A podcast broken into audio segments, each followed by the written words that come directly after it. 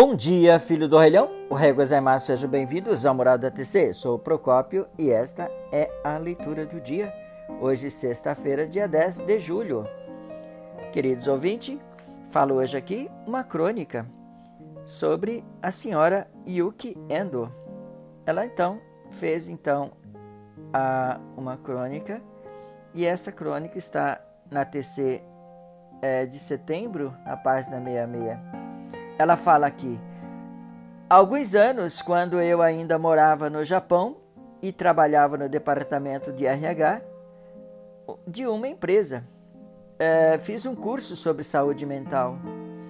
Uh, neste curso, aprendi uh, sobre o poder de acalmar as pessoas com o calor da palma da mão.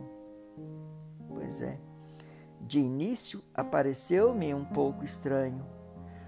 Ouvir algo assim numa aula, ainda mais num país no qual as pessoas são muito reservadas e poucos tocam uma nas outras.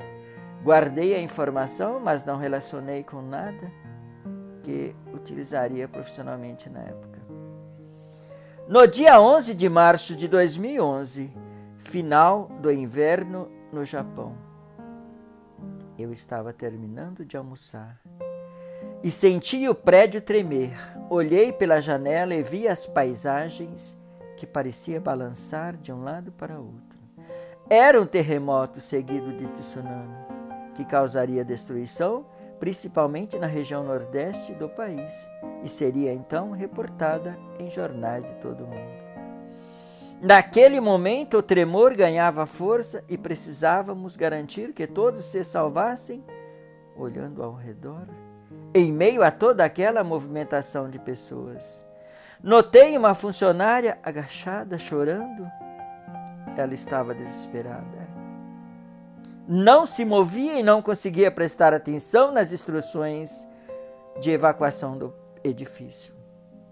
Então, eu me lembrei do curso e em silêncio encostei minha mão no ombro dela. Depois deslizei a mão até o antebraço e aguardei que ela me olhasse. Quando imediatamente ela se acalmou e me ouviu, saímos juntas do prédio e seguimos para um local seguro. Este episódio me fez refletir que muitas vezes ficamos presos ao nosso aprimoramento e só relacionamos o conhecimento adquirido às questões que estão ao alcance da visão de mortal comum.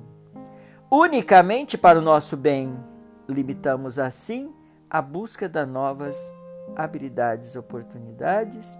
Porém, no budismo, a prática do Bodhisattva exercita e amplia nossa condição de vida e, consequentemente, a abrangência de nossas ações a partir da recitação do Daimoku para ser feliz.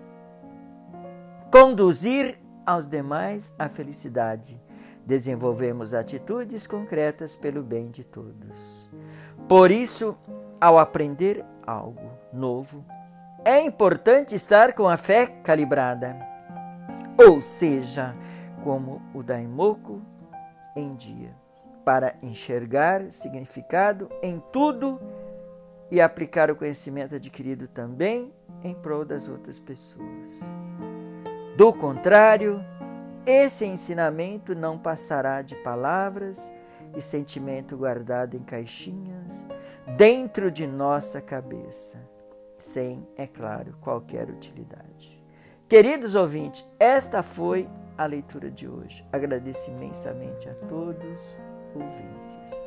Muito obrigado pela atenção. Gostei show? Arigatou gozaimashita e tenha um excelente final de semana.